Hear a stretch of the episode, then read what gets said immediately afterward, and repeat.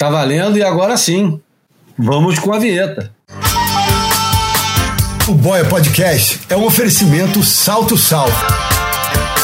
Correndo atrás do sonho salgado desde 1988. Olha, de acordo com o aniversariante de hoje, né? Robert Nesta Marley, começamos no ritmo dub, dando boas-vindas ao nosso apoiador South to South. Uma maravilha, né, Bruno? Isso acabou a miséria. ah, muito legal, gostei. É, não curto tanto a voz, não. Acho que podia ter um locutor melhor para essa vinheta. Mas pô, o dub ficou especial e realmente é, bem-vindo a Salto Salto, a turma toda. E, enfim, conversamos muito antes do, do projeto, né? Tá, tá oficial no ar. E foi um encontro realmente especial aí com, com o Maurício e com a, com a turma da Salto Salto. Que, e teremos que... camisetas semana que ah. vem, no máximo, a, uma, duas semanas, teremos camiseta para vocês comprarem online. E por favor, comprem. Isso já é uma convocação. Comprem as camisas, porque nossa vida depende disso. Não, estou brincando, mas as camisas desenhadas a primeira leva é desenhada pelo nosso queridíssimo, odiadíssimo Alan Sieber. A primeira vez que a gente vai ter vinhetas diferentes para ir alternando. E já faço a convocação para o João, que vai escolher a música e gravar a vinheta. Eita porra. Vambora. é, aí, acho justo, né? Cada um tem uma vinheta. Você não acha? Acho que sim, acho legal. Se vai ter vinheta cada um, vai ter som cada um. Bom, e hoje a gente tem convidado especial, Steven Allen. Esse é, é quase Nossa. prata da casa, né? Bom, vamos lá. Bem-vindos ao Boia número 185, uma ilha de informação cercada de água salgada ou filosofia de botequim sobre surf e seus afins. Líquidos, sólidos, o Boa é gratuito e sai toda terça-feira. Nos avalie na sua plataforma de podcast predileta. E se você gosta de nos ouvir, a melhor maneira de contribuir é compartilhando com seus amigos. Siga-nos no Instagram para ver a imagem falada, que está atrasada, eu sei que está atrasado. E não deixa de visitar o boiapodcast.com para conferir tudo que ficou de fora de cada episódio. Bom, vamos embora, né, pessoal? Vamos nessa. E hoje nós vamos conversar com o Steven Allen, que teve presente na gravação do Stab in the Dark, lá em Fernando de Noronha, a Ilha Paraíso, a Ilha dos Nossos Sonhos. Mas antes e antes de tudo, boas-vindas aos meus camaradas de sempre. Viva Bruno, como é que você está no ar-condicionado ou debaixo d'água mesmo, debaixo do chuveiro? Cara, para ser sincero, salve galera, salve João, Júlio, Steve e todo mundo que nos ouve. Cara, eu já tomei o terceiro banho, cara, vou ser, ser sincero com vocês e tô no ar-condicionado. Viva do outro lado do Atlântico, João Valente, passando um frio que a gente daria tudo para passar agora. é, não tô no. Eu não, eu não tomei três banhos, não, mas, porra, tomaria mais um. Mas a, de 40 graus para cima a água, cara. Pô, tô aqui enrolado no cachecol, nessa salinha, a salinha onde eu gravo aqui, da, na, aqui em casa, é a mais fria da casa, cara. Então tô aqui todo enrolado, cheio de casaco em volta, enfim. Nunca estamos satisfeitos, de um lado para o outro. Sejam bem-vindos aos nossos ouvintes e um abraço aos companheiros de sempre e ao ilustre e regular convidado Steven. Vamos lá, viva Steven, como é que estão as coisas aí em Garopaba? Quente, desesperada, desesperadamente quente ou tá já entrou o sulzinho para dar uma aliviada não? Não, não entrou, Julião, tá quente. Não tá três banhos por dia quente, mas tá quente, viu, cara? Vou te falar. E mas é, pô, um prazer estar aqui sempre. Valeu, João, Bruno, Julião. Bora para mais uma aí. Bom, vamos lá. Eu vou começar. Eu acho que eu vou começar com o Chet Baker. É um, um, uma trilha sonora. Não é inusitada, mas a história que tem por trás dela, eu vou dizer que é um bocadinho inusitado, né? É um disco do, do Chet Baker gravado aqui no Brasil, em 1980. com Boto Brazilian, o quarteto, o The Boto Brazilian Quartet. E a história por trás é tão engraçada. Eu vou botar a música e depois eu conto a história. Agora, o nome da música é uma autorreferência. Vocês vão me perdoar, mas essa aí eu falei: não, vou ter que usar essa música. Só pelo nome. O nome da música, claro, Julinho.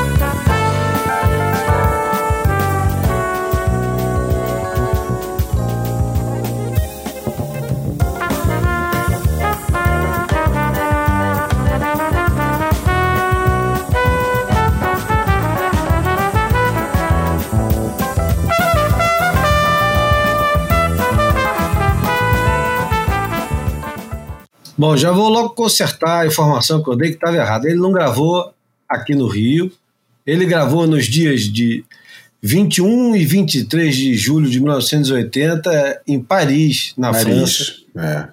Mas ele estava sempre em Paris, ele circulava ali, ele estava sempre ou em Paris ou na Itália, onde ele tinha. É, não eram bandas diferentes, mas eram colaboradores diferentes.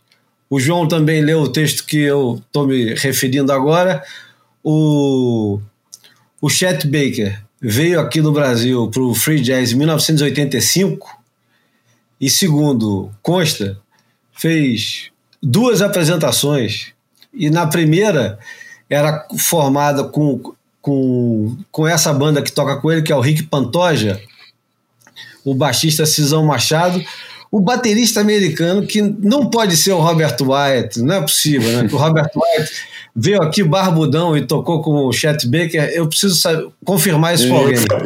E ninguém falou nisso, né, cara? É muito estranho, né, cara? É estranho. Mas quem, quem pode saber disso, com certeza, é o Sérgio Meckler. E o flautista Nicola Estilo. Na primeira apresentação no Hotel Nacional, foi super decepcionante. E na segunda, lá no, o, o Steven já deve ter ido lá no Maxud Plaza, em São Paulo. o, o já foi, sim. É, normal, né? O Chet Baker roubou. Fui, porra. Até você foi, João? Até eu já fui, cara. Eu acho que fui, sim. Maxud Plaza, lembra? Uh, rings a very strong bell. Chet Baker roubou a mala do médico que acompanhava ele e tomou todas as drogas que tinha injetáveis. E graças a isso, né, ele conseguiu fazer um show decente. É, é muito engraçado. O nome da música é Julinho. Esse álbum tá perdido por aí, você consegue achá-lo. Eu não sei se tem nos streamings, mas enfim, é, tem participação também luxuosa de do Richard Galeano no acordeon, que depois, bem mais tarde, né, ia virar queridinho né, da música eletrônica, né? Não tinha um álbum é. de coletânea de lounge e etc e tal, Sounds of Hi-Fi, que não tinha a música do, do Galeano, né? É verdade. É impressionante, né, cara? Sabendo que ele morreu, em, que o Chet Baker morreu em 88, imaginar que ele em 85 ainda estava viajando para tocar assim, arriscando é, ir para longe de, de, de, dos lugares, da, da, da, área de influência dos seus, dos seus traficantes de estimação, é um negócio espantoso. Mas mais espantoso ainda é, principalmente para quem leu ou sabe um pouquinho da, da, da, história dele. Porra, eu adoro os, os álbuns finais de, de, final de carreira dos anos 80 do, do, do, do Chet Baker, cara. Adoro esses discos, cara. Apesar de os críticos de jazz mais ortodoxos falarem que o período dele áureo foi final de anos 50, começo de anos 60, e que depois da porrada que ele tomou, que quebrou os dentes da frente dele, nunca mais é, o sopro dele foi o mesmo, etc. Cara, pro meu ouvido soa muito bem todos esses, todos esses discos e tenho vários. Esse eu confesso que eu não sabia da existência desse disco, cara. Claro que já foi devidamente achado e adicionado aqui na minha biblioteca, que eu ainda faço essas coisas. Não toco no Spotify, não. Bom, quem quiser conhecer um pouquinho mais da história fascinante de um dos maiores músicos e dos mais carismáticos da história do jazz e da música contemporânea, pode ver um documentário que eu considero um dos melhores documentários feitos sobre músicos, pelo menos dos que eu conheço, chama Let's Get Lost, que é uma obra de um apuro estético que até então eu não, não lembro de ter visto, que é todo dirigido, fotografado pelo fotógrafo de moda Bruce Weber, que se encantou pela beleza, que é a beleza histórica do, do, do Chet Baker, e gravou entre 86 e 88 esse, esse documentário e tem no YouTube para assistir. Quem quiser ir lá no boiapodcast.com. Bom, vamos começar o botiquim aqui. Começando. É, eu, ia, eu, ia, falar, eu, eu ia acrescentar aqui mais uma coisa, né, cara? Mas aí a interrupção do, da, do esquecimento acaba trazendo, mas não vou deixar escapar, não. Já que você está falando, recomendando o filme do Weber, eu vou, na, na vou aproveitar a, a, levada e vou, e vou recomendar também o Born to Be Blue, que é uma, um filme dramatizado sobre a história, dramatizado quer dizer com atores, protagonizado pelo Ethan Hawke, e que é um tremendo de um filme, um filme que passou meio despercebido e, pô, para mim era digno de nomeação para Oscar do Ethan Hawke é, que faz o papel de Chet Baker e que é uma abordagem muito legal da, da vida do Chet Baker, muito original, contada em, em história, em momentos não lineares. É, e vale a pena, Born to Be Blue. O trailer vai ficar lá no Boy Podcast também. Manda depois que eu coloco. Bom, vamos começar a conversa com. Eu estou anotando aqui. Hoje eu estou anotando as coisas todas que a gente fala para depois não, não, não se perder naquilo que a gente prometeu botar lá no Boia Podcast e não esquecer. Alguém precisa fazer isso, né?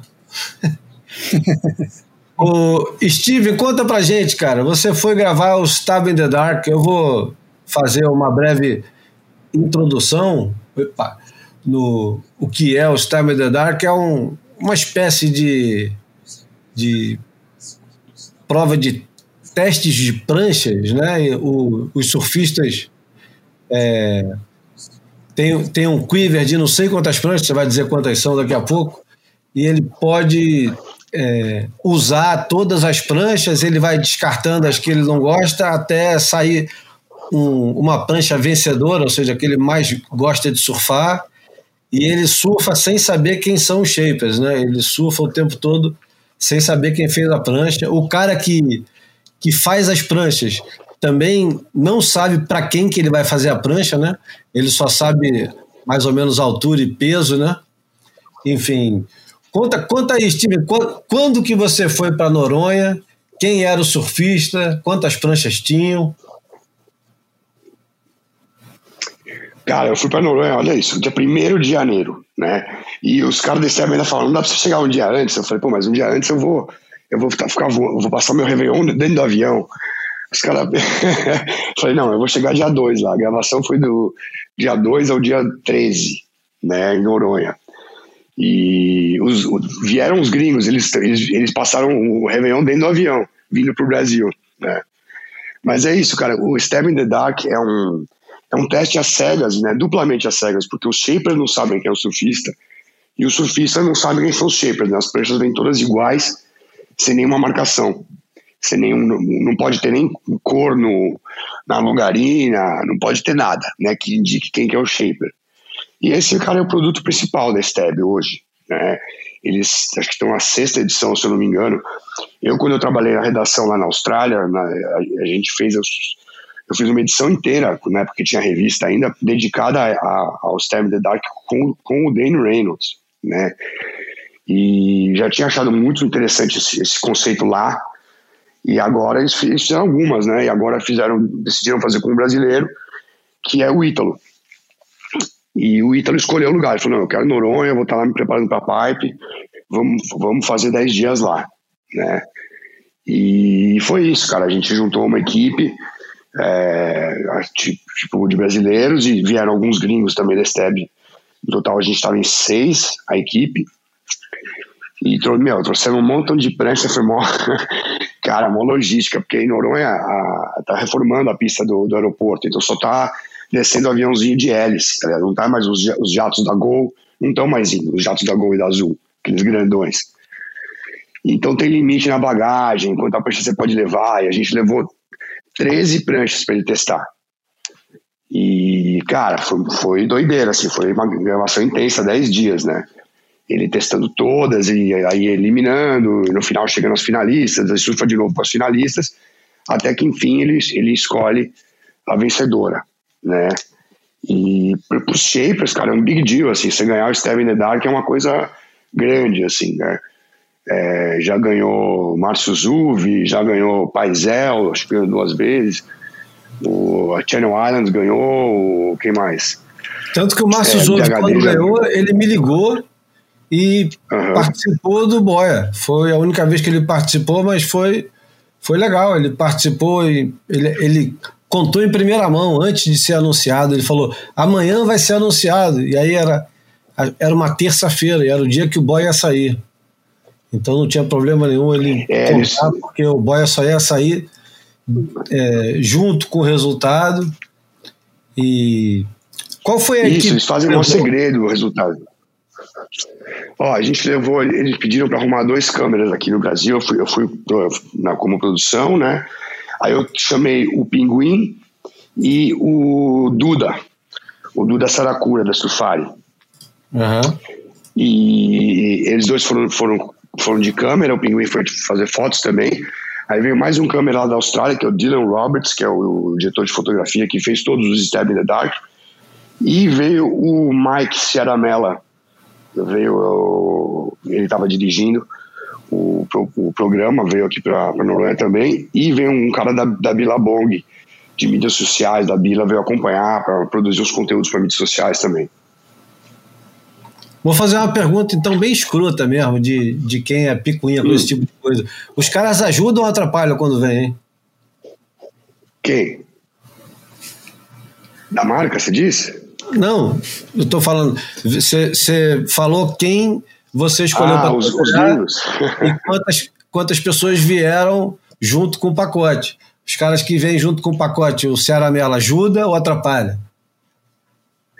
Ah, é, acho que um pouco dos dois, Julião, porque assim, por um lado, os caras precisam da gente para fazer tudo. Né? A gente, eu, eu, briguei lá dentro. Primeiro eles tinham conversado com o Ítalo e combinado que ele ia fazer em inglês o programa, né?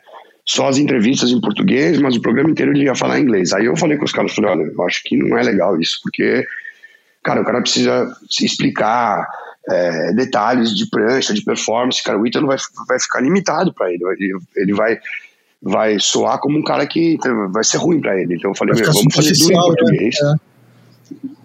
É. é. e aí a gente, pô, traduz, né, cara? Então, assim, imagina, a gente tava gravando tudo em português, as, as reações dele, a entrevista, tudo.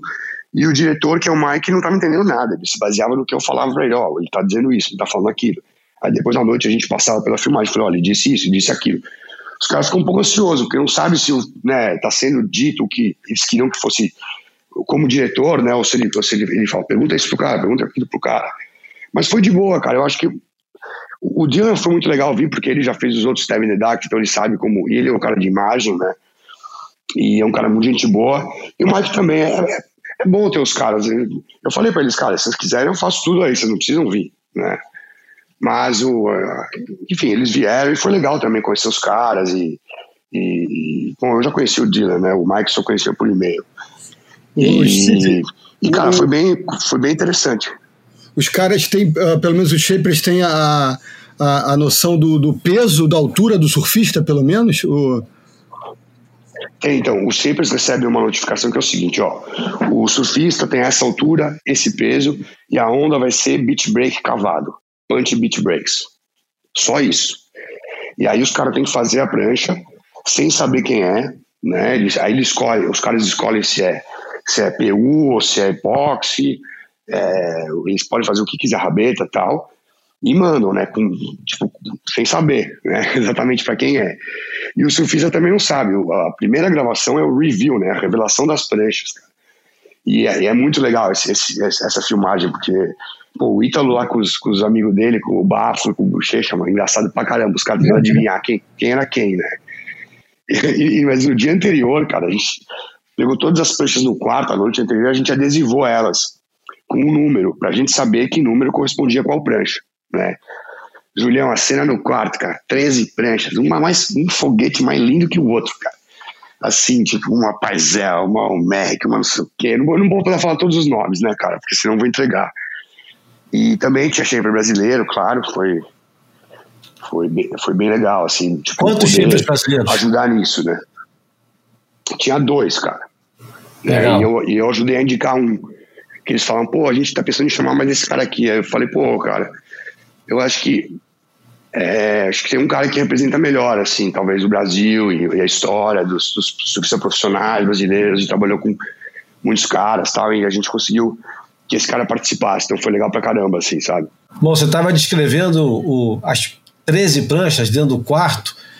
É, como é que foi a atitude do, do, do Ítalo com as pranchas? É de entusiasmo pra cacete, curiosidade? Como é, como é que ele estava? Ele estava é, empolgado com o negócio ou estava meio blazer?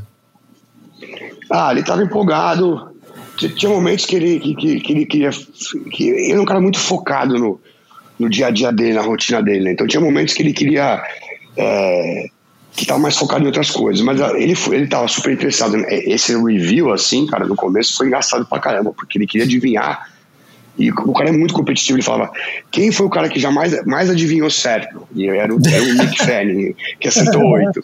E quem acertou menos? O Taj Burrow acertou duas só das 13 do Taj, né? Ele, porra, eu vou ter que acertar mais, não sei o quê. E aí ele chutava, aí o amigo dele, pô, Ítalo, isso aí não, isso aí não. Isso não tem cara de paizão, não. Isso tem cara de, de chapai. Aí porra, mas você acha que é chapai? Acho que ele ficava olhando, tentando ver alguma coisinha na seda que entregasse, o bico. Cara, muito engraçado, velho. Mas ele fez isso com todos. Mas o meu bicho é muito pilhado. Cara. Ele surfava, fazia o teste, trocava de prancha no final de tarde pegava a prancha dele e ia surfar mais, velho. O bicho é Os caras descreveram a, a rotina do, do Ítalo, que o, que o cara tinha uma rotina super disciplinada e no final do dia ele malhava uma hora, 8 horas da noite, depois do jantar ele malhava uma hora. É real isso? Real, brother. O bicho é. Ele não perdia um momento, não parava quieto. Tipo, tava ou treinando, ou surfando, ou comendo, assim. Era um negócio muito doido. Teve uma noite que tava sem onda e não sei o quê, e a namorada dele foi, foi tocar num sunset lá em Noronha, né?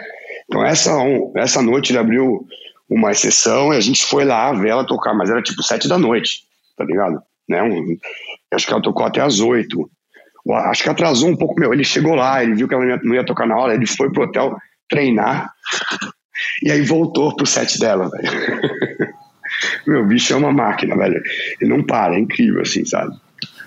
E as ondas, e, aí, Então, velho, não tava tudo isso, cara. A gente chegou e, pô, a previsão já deu uma brochada, porque tinha dado altas, assim, na, pouco antes do, do Réveillon, assim, né, cara? O próprio Ítalo tinha ido pra lá e pegou altas, assim, então a gente tava com né, ainda meio que vendo essas imagens e tal.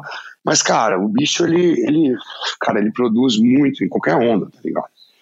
É incrível, assim, a gente fazia uns, uns resuminhos no final do dia, tipo, uma queda de, sei lá, 47 minutos, o cara pegou 28 ondas, 15 de direitas, 13 esquerdas, mandou 12 tentativas de aéreo, completou 9. Tipo, uns negócios assim, sabe? Menos de uma hora, cara. Então, o bicho produzia muito, né? E, e, e rendeu. E no final, no último dia, deu onda. Aí, aí sim deu onda. E foi legal porque foi bem, bem mais pra final, assim, sabe? Pra decidir a, a campeã. Mas vem é... cá, esse cara consegue tomar café e Red Bull no mesmo dia? O que acontece? Toma, velho. Ele me contou. Eu falei pra ele, mano, falei, quantas latas de Red Bull você toma por dia? Ele falou, ele falou, ali ele falou, puta. Ele falou, meu, eu não quero nem falar. Aí eu comecei a rir. Eu falei, vai, fala. Ele toma sete. aí, o, aí o Bochecha falou, isso sem contar as quatro, cinco xícaras de café que ele toma no café da manhã. Eu falei, nossa, brother. Tipo, o bicho é elétrico, cara. É um negócio assim. Mano, já chega na praia para afinar, vamos lá, não sei o quê. Os adesivos tem que estar tá colado tudo certinho. Tem, meu, ele tem que estar tá com vários patrocínios. A gente até contou o, o, o Bafo, que é o Jack Bafo, lá, que é um dos, dos, dos garotos da entourage dele ali tinha que colar os adesivos na prancha para afinar e botar os aquilo e tal. E tinha que botar 10 adesivos em cima e 10 adesivos embaixo. Então eram, eram 20 adesivos por prancha, eram 13 pranchas. Então, só naquele período lá, o moleque meteu 260 adesivos, né? Meu Deus. E aí a gente, a gente calculou, então falou, mas vem cá, quantas pranchas você faz por ano, Ítalo? Ele falou, ah, umas 100. Então, mano, é 2 mil adesivos por ano, velho. Que o, Agora que é eu entendi muito... porque, ele, porque ele contratou um cara para colar adesivo. Tá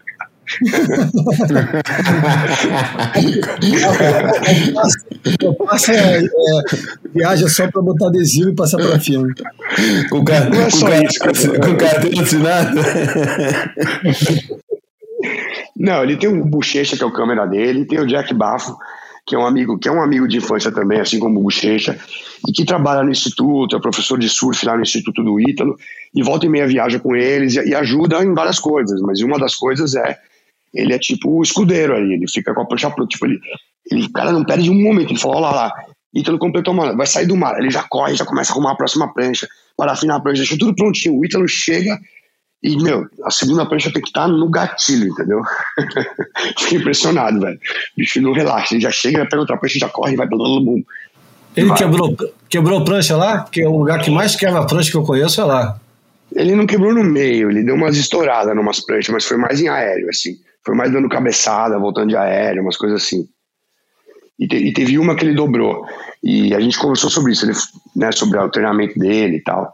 O bicho tá tão forte, mano, tá tão você, você encosta nas costas do cara assim, mano, no ombro do cara é duro, que nem uma pedra. Tá ligado? Aí eu falei, ele falou, mano, do jeito que eu tô agora, eu quebro a prancha, mas não quebro o tornozelo, entendeu? Ele, meu, ele mandava os aéreos, cara. Mas sem o menor medo de nada. E, a, e na cabeça dele é isso. Ele falou, cara, eu caio na prancha, se for cair errada, quebra a prancha, mas não quebra eu. Falei, nossa senhora, velho. E ele levou o fisioterapeuta, o treinador dele lá também. Foi lá e ficava dando os treinos, ajudando nos negócios de recuperação e tal. E qual foi a reação do, dos australianos lá diante do. Não só da beleza do lugar, como também, pelo que eu entendi no texto do, do, do Cearamela lá na Steb, é, eles ficaram chocados com as belezas naturais que não são do lugar, né? Porque eles chegaram lá em plena época de festa, né? Cara, isso foi muito engraçado. O Mike devia ter feito a pesquisa melhor, né? Ele, porra, não sabia que Noronha era tão foda. Eu falei, pô, mano, é que você é garoto ainda. Se tivesse assistido alguns, alguns campeonatos, alguma você ia saber que o lugar é foda. Foda de onda, foda de beleza. Ele ficou alucinado. Ele falou, meu, vou voltar aqui com a minha mulher, cara. Ele pirou, ele surfa bem, ele é pilhado, pilhado pra surfar. Cada cinco minutos que tinha de break, o moleque caia na água, cara. Então ele pirou, pegou vários tubos. Ele falou, mano, eu quero voltar aqui com certeza, que lugar incrível, ficou apaixonado. Mas a questão da. Foi engraçada a questão do voo, cara. Porque a gente tava vindo cheio de prancha. Meu, um cara não conseguiu embarcar, aí embarcou sem as pranchas, e foi mó. Meu, esse primeiro dia foi mó auê, né? E eu tive que ir pro Porto de Noronha umas três vezes, pegar só prancha, pegar o Mike, pegar o Dylan, não sei o quê. E, cara, ia descendo o avião, e, cara, só ia descendo influencer, influencer, influencer. o avião do cara, mano, só tinha essa galerinha, tipo assim, As minas tudo botocada, siliconada, meu, um perfume, um cheiro doce no aeroporto inteiro, assim, cara. E, e o bicho não acreditou, cara. Ele, falou, ele, ele chegou no. Ele foi mandando mensagem de Recife falava, mano, tem altas celebridades no meu voo, nem sei quem são, mas tá todo mundo fotografando, tirando foto com a galera aqui no lobby de Recife. Ficou impressionado.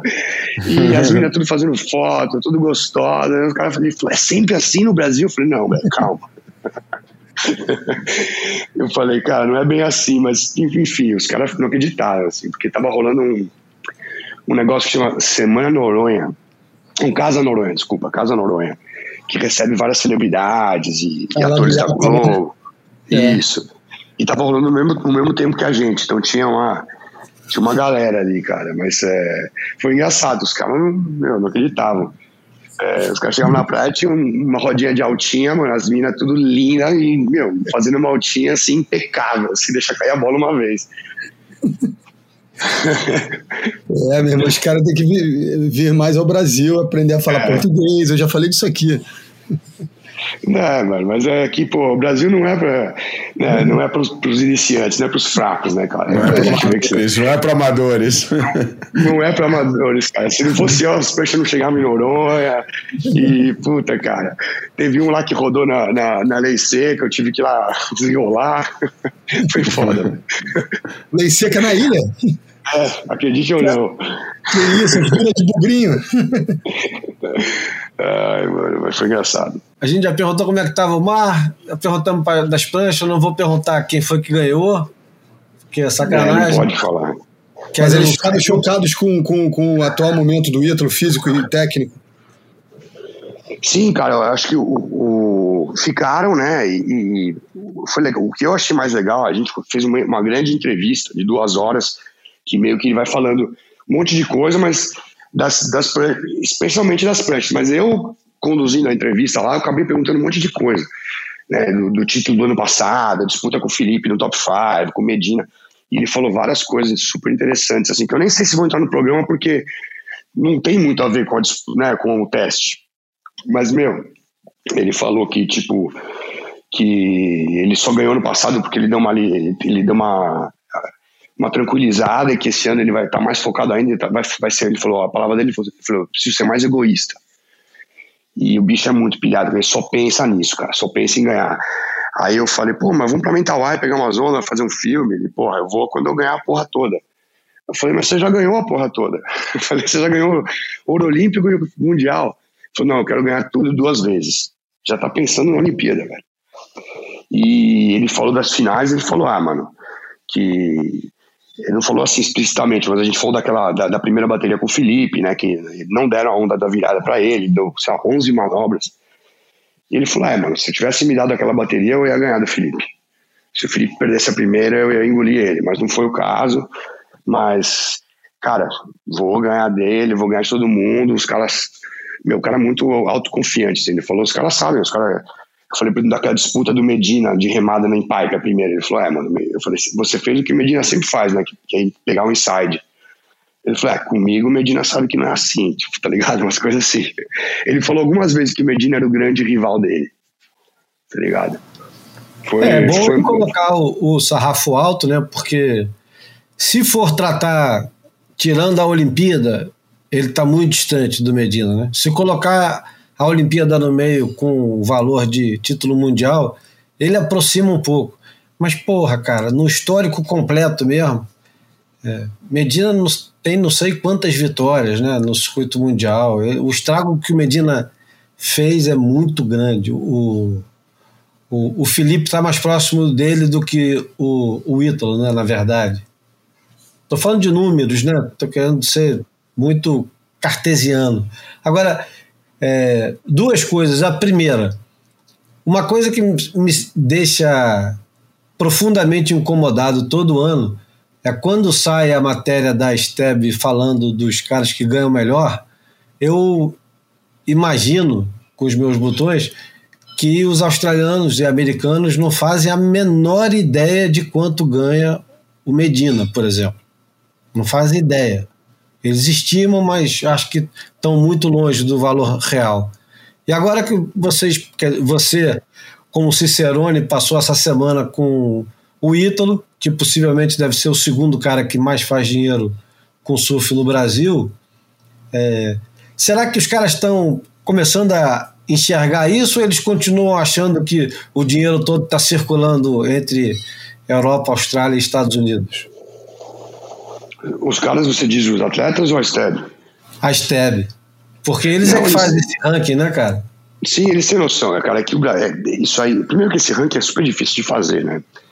É, é até, até os gringos não, não, falam muito, mas o, o, eles. Eu, eu certamente o, o Medina não divulga muita coisa né, é, de valores. Então, é, é capaz que eles erram, mas que eles errem, mas acho que também muitos dos patrocínios são em valores são em, real. Então, talvez seja uma coisa aproximada. Agora, que o Ítalo tá tranquilo de grana, isso ele tá, velho. Tá ligado? E bem tranquilo, dá pra ver, assim, sabe? É, e, e, no jeito que ele ajuda os amigos também, não só no que ele tem, né? Mas, cara, eu não sei se vocês, acho que vocês não viram porque tá, também é só para os assinantes, né? Mas aquela série do How Surfers Make Money da Stab, cara, essa é muito legal essa série, cara. Fala exatamente sobre isso, né?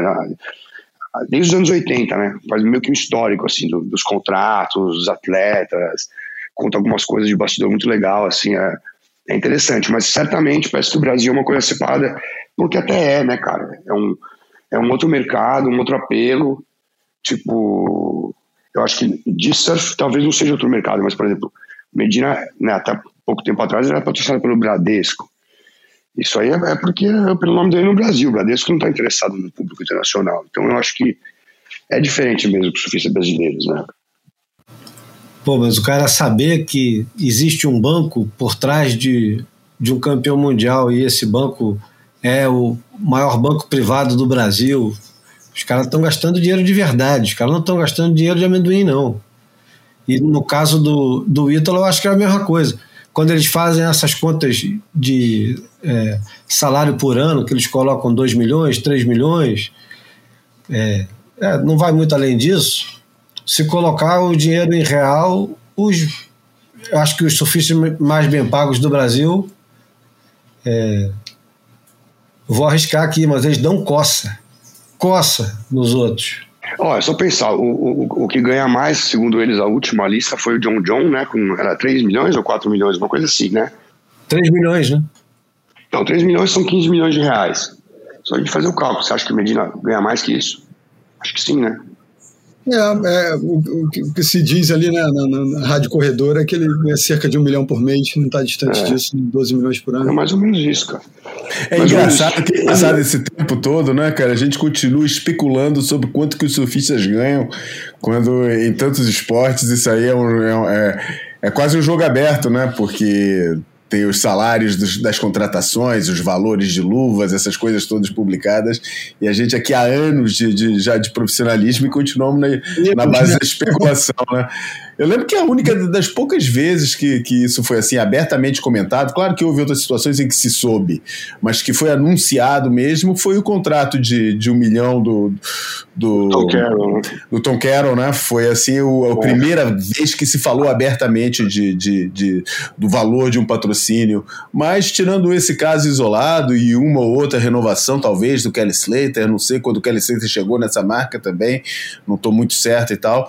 Mas não é muitas vezes que se fala nisso, não. Teve aquela disputa grande de, de, de eu lembro que foi muito falado na época, foi a disputa das várias marcas pelo Jordan Smith, né, quando ele chegou no tour, mas nunca se fech... nunca se soube exatamente quanto é que a O'Neill bancou. O que se fala é que é, o Jordan Smith preferiu é, pegar, uma, pegar um, um patrocínio, um valor menor, porque quem estava na disputa era a Nike, né, com a Nike 6.0 na época, acho e que ele aceitou um valor menor para ficar numa empresa do, do, que fosse que tivesse raízes no meio e tal, mas não é um assunto que se fale muito no, no, no, no surf, não. É, eu, eu, tô, eu sou bem curioso para ver essa série. É, eu acho que eu vou, eu acho que eu vou fazer a assinatura da Stab só para poder assistir isso. Faz, vale a pena. Ouvi falar bem. Mas, mas a série, vou te falar, sensacional. Foi uma das melhores coisas que eu já vi feitas no surf, assim. E é outro assunto completamente do que a gente está acostumado. E, cara, eles conseguiram fazer com que os caras abrissem o bico mesmo. O Jory fala de toda essa parada aí. Mano, é legal pra caramba, cara. O Jordan, quando. Bom, tem várias coisas, não vou dar spoiler, mas é super interessante, assim, cara. Vamos conversar um pouquinho sobre as primeiras impressões de pipe ou não vale a pena? Cara, eu acho que guardar, porque foi tão. Não sei, pode falar um pouquinho, mas eu achei que foi tão. Ainda foi tão. Sei lá, não sei. Se vocês quiserem falar, a gente fala. Relevante a, a Stephanie eliminada, enfim, o João tendo a chance de, de, né, de reexibir o que ele pode fazer em pipe backdoor. O Iago, depois de um apagão, pô, faz uma bateria soberba. Eu acho que tem uma, questões interessantes.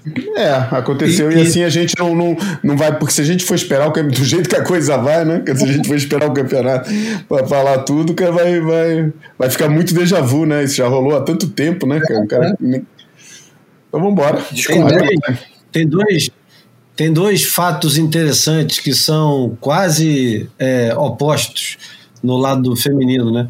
As duas eliminadas são dois polos completamente. A Moana e a, e a Stephanie. A Moana e a Stephanie. A Stephanie que não tem a menor, a menor afinidade com a onda e a outra que, é a, que tem maior afinidade com a onda. E, e nas condições que se deu né, o campeonato. Porque depois de ter passado pelo backdoor shootout, até o Pipe Master, que foi que, cá entre nós, né, foi super sem graça, né, principalmente a final dele mas a, a, a realização do Pipe Master até a final foi legal, né? O Pipe, uhum. Pipe Master da Vans, que ganhou foi, foi. o Nova Yorkino, o Balaran Stack. É, e, esse, e esse pipeline foi um porra, foi um anti-pipeline, né? Foi um, um campeonato quase. Podia ter sido, como disse no grupo lá de jornalistas, podia ter sido um campeonato no postinho, né? E se fosse no postinho, é, talvez foi... o postinho fosse melhor.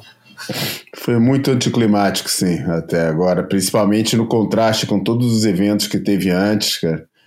É, com todo o inverno, né? não é nem os eventos, é todo o inverno. Pô. Eu nunca vi um inverno bombar tanto conteúdo de tudo quanto era lugar, todo mundo pô, bombando em todos os lugares e de repente entra o campeonato, todo mundo está esperando, início do ano, sabe?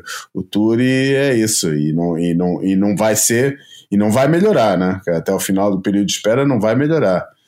É, enfim, mas eu acho que sim, cara. Acho que concordo com o Bruno, cara. Teve, teve momentos, já, já vivemos alguns momentos que eu acho que são dignos de algum, de alguma, algum comentário, né? Acho que o, o João confirmou mais uma vez que, porra, que o lugar dele é aqui, né, Que é um absurdo, né? Deixa todo mundo é, Porra, de, de, é, fica sem entender, né? Como é que acontece, né? Como é que um cara desse, é, o ano passado, não aguentou é, o, o baque do, do, do, corte e acabou perdendo.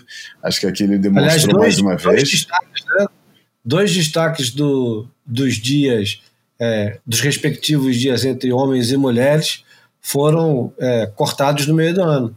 A Betty Lou Sakura Johnson e o João Chumbinho. É. Não é isso? Eles foram. É exatamente. É, eles foram varridos para debaixo do tapete durante meio ano, embora tenham surfado muito bem na, primeira, é, na primeira metade, né?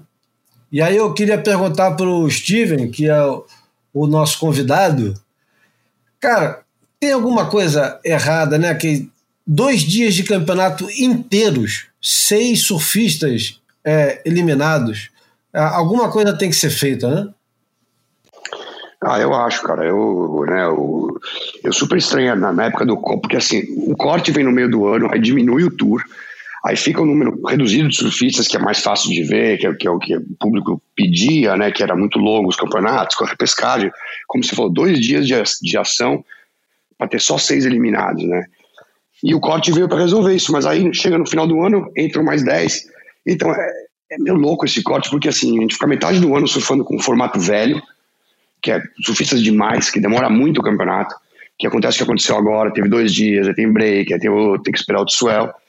E aí metade do ano com um formato que era que deveria ser o formato, a meu ver, né?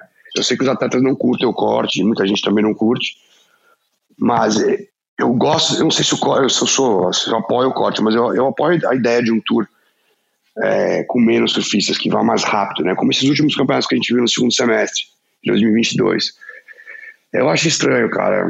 Sei lá. Eu, eu, eu, é quase que você não. Você fala, ah, vou deixar pra ver os highlights, quase, sabe? Porque não conta nada, né? Muita bateria não conta nada. É, começa a valer nas quartas, né? Tanto não vale que você pode alterar seu fantasy até o terceiro round. Porra, meu, os caras mesmo estão dizendo com o fantasy deles que os primeiros dois rounds não valem nada. é, eu, eu, vou te falar que dessas, de todas essas é, mudanças, eu, a, talvez a que mais me aflige é justamente isso, depois de duas fases, ter tão pouca gente eliminada.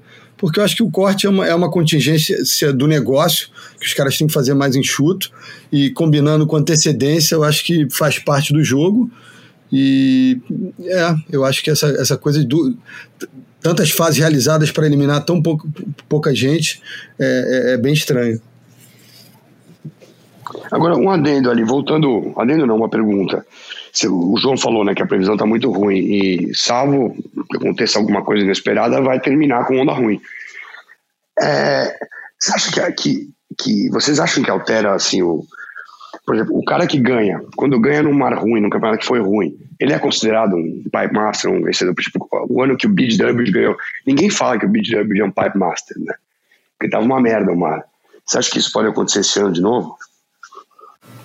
Ah, o Rob Page é pipe master, talvez no pior pipe master, do pior não. campeonato. Acho ah, não, que não. pior acho é o, acho que é o Kelly. Parque que o Kelly ganhou, final de é, quatro, que o VT é. Ah, esse ah, foi o pior Master de sempre, cara. Foi é. do, esse que o é. Kelly ganhou, é. Mas é. independente, não é essa a questão, porque o Kelly tem, tem, não, não, não, não altera nada no estatuto dele. É. Cara, é um pouco que nem o cara, o cara né, se sagrar campeão mundial né, de, de onda grande surfando onda de seis pés, né? Seis, oito pés, que foi o que aconteceu, aliás, depois daquele sucesso incrível. A gente vai ter oportunidade de falar um pouquinho desses campeonatos, mas no outro contexto aqui no Boia, mas quando teve, de, seguindo aquele é, fantástico campeonato, primeiro campeonato mundial de ondas grandes em Todos os Santos, em 98, o segundo campeonato foi na Ilha da Madeira, cara. E, porra, e, no, e, e o campeonato foi disputado em oito pés, cara. Se deu uma série com 10 pés, já foi muito, cara. Mas foi disputado com, 8 pés e. E, e, e porra, e, e, quem ganhou o campeonato. Eu nem lembro quem ganhou. Quem ganhou o campeonato mesmo, cara? Peter Mel? Não. Uhum. Cascolia. Cascolia? Será que foi o Cascolia? Pode ter sido. Era o Cascolia e o Ian Armstrong, eram os dois é, representantes Rastafari. Mas, enfim, é, foi um negócio, porra, sabe? Coisa acontece, fica nos livros, mas na memória coletiva desaparece. Mas eu acho que você também não é. pode simplesmente eliminar o, o, o, não, o, o histórico da coisa porque o mar não estava lá. Eu acho que aí é uma questão do próprio a credibilidade de praia que vai mandar no fim da história. É, e é o que fica, sabe, o, o que o que fica na, é, é, é, o que as pessoas lembram e o que, que, o que as pessoas falam. Eu acho que fica um pouco como. Acho que acontece um pouco em qualquer esporte, né, cara? As coisas ficam lá e ficam registradas. Mas depois o que perdura é aquilo que as pessoas comentam pro resto da vida. E se não teve nada de épico para ser comentado, cara, vai. Vai, se, vai desaparecer e só vai, só vai aparecer para questões estatísticas.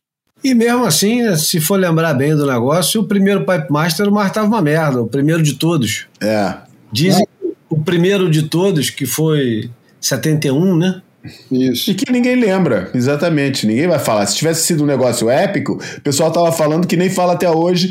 Bom, quantas vezes a gente ouviu falar de, dos 1974 é, durante a transmissão do Ed? O pessoal fala porque marcou, cara. Agora, esse aí só conta quando você vai contar a história do primeiro. Ah, teve aquele, tem que falar desse aí que foi o primeiro. Pronto. E fala: olha, foi o primeiro, foi assim, o Mar tava uma merda, ganhou, pronto, acabou. E não vai contar mais história nenhuma. Mas quando as histórias, quando, é, quando o negócio tem peso, quando o negócio importa mesmo, é, não precisa se preocupar em ficar lembrando, não, porque o negócio está sempre presente, não vai embora. E essa é a diferença de ganhar em condições épicas ou ganhar em condições boas, em condições dignas do nome do campeonato e ou não ganhar, ou ganhar numa que não faz jus a isso.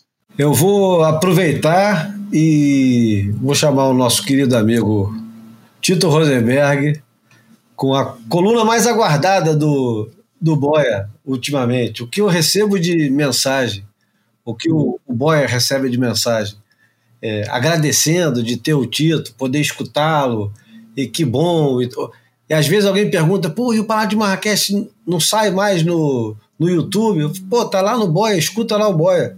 Normalmente fica no final, hoje não tá no final, não. Hoje vai ficar, vamos lá, vamos ser generosos, mais ou menos no meio. Então vamos lá escutar as histórias do Tito no Paralá de Marrakech. Esse papo já tá qualquer coisa. Você já tá pra lá de Marrakech. Esses dias eu andei meio nostálgico.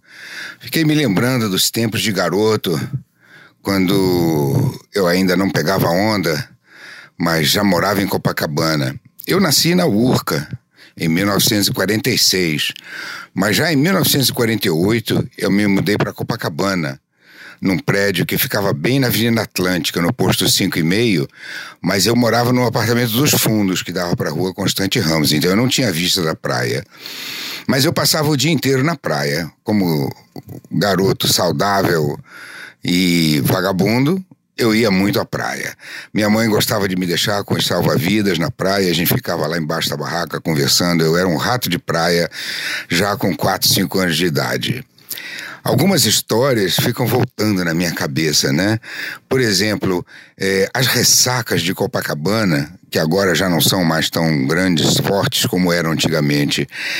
Eu me lembro de quando o mar estava violento, a gente costumava, a gente que eu digo, é a minha turma lá de, de Copacabana, a gente costumava ir para a Avenida Atlântica e ficar provocando as ondas a gente descia da, da, do calçamento e ia pela areia da praia até onde as ondas recuavam. E quando vinha a onda, a gente saía correndo na frente dela e subia na rua e a onda perseguindo a gente e a gente se agarrava na janela, nas grades de uma loja da Varig que ficava na esquina da Djalma Urique com a Avenida Atlântica. As ondas explodiam na parede dos prédios da Avenida Atlântica e a gente só não era levado porque a gente ficava agarrado na grade da loja fechada.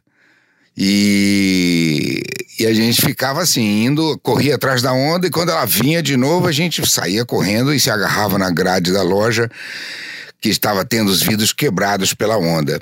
Essas ondas eram incríveis. Primeiro que elas entravam dentro dos apartamentos, dos, das garagens dos edifícios na Avenida Atlântica. E inundavam. Muitas vezes os carros não conseguiam nem sair inundados pela água do mar, fora a areia que entrava dentro da garagem. Eu me lembro de uma história muito interessante de uma velhinha tentando tirar o seu Fusca de dentro da garagem e, e ela conseguiu sair com o carro. Quando ela estava entrando assim na Avenida Atlântica, veio uma onda e pegou o Fusquinha e o Fusquinha deu umas quatro cambalhotas assim, rodando com a onda empurrando ele. O carro capotou quatro vezes com a velhinha velhinha dentro. Lá fomos nós salvar a velhinha e todo mundo era divertidíssimo, né? O mar, brincar com o mar era uma grande diversão. É, e o, o, o Baixio também, né? O Baixio era um banco de areia que ficava lá no meio de Copacabana, quase numa reta entre o Forte do Leme e a ponta do Forte de Copacabana. Era muito longe. Eu me lembro de pessoas que passavam na praia de Copacabana e que nem notavam que lá no fundo tinha gente pegando onda.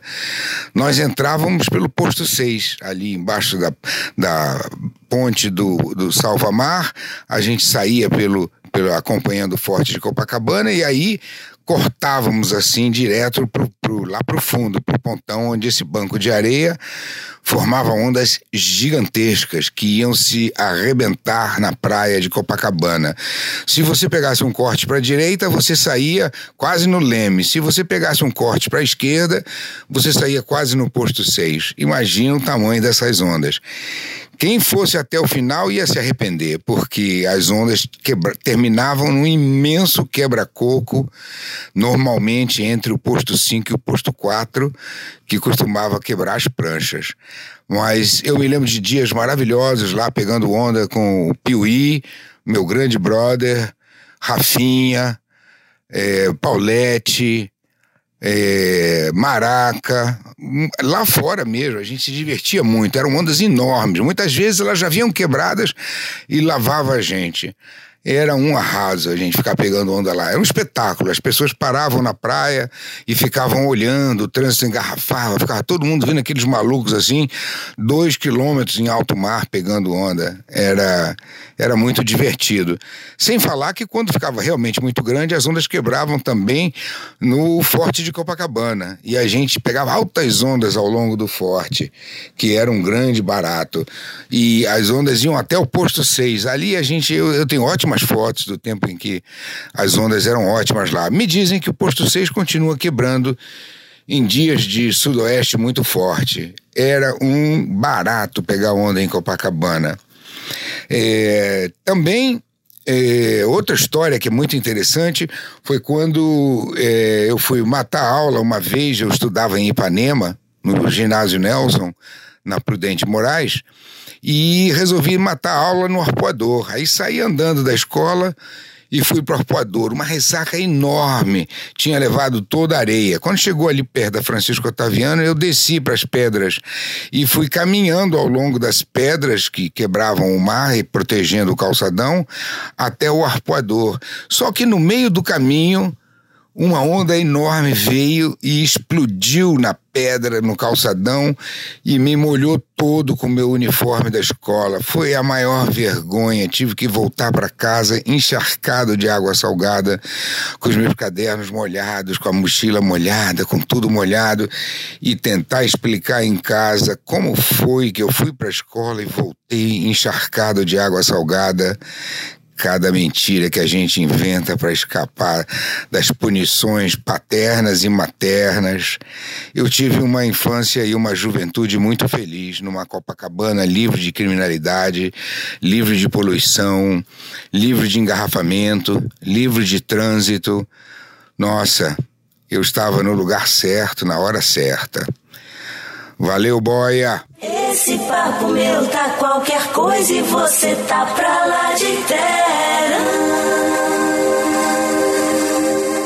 Tá aí, eu gosto de, de, de imaginar que no final das contas, né, daqui a alguns anos, quando o pessoal for escutar os boias antigos, além das nossas arbitrariedades, os caras vão ter um, um belo relato da, da história do surf em alguns momentos diferentes, né? E o Tito está ajudando muito nisso, né? Porra, poderosíssima essa, essa viagem, né, cara? Porque a gente tem no, acho que no imaginário mais do carioca do que do brasileiro inteiro, né? É, esse período meio de, do pós-guerra até 64, como era de ouro do, do Rio, do Brasil, né? E o Tito viveu viveu essa era e, porra, a gente viaja na, na, nas palavras dele, na, a voz dele já é tão marcante também, né? Então é, é, muito saboroso, muito saboroso poder viajar na companhia do Tito, né? É, ficar tudo guardadinho aqui, né?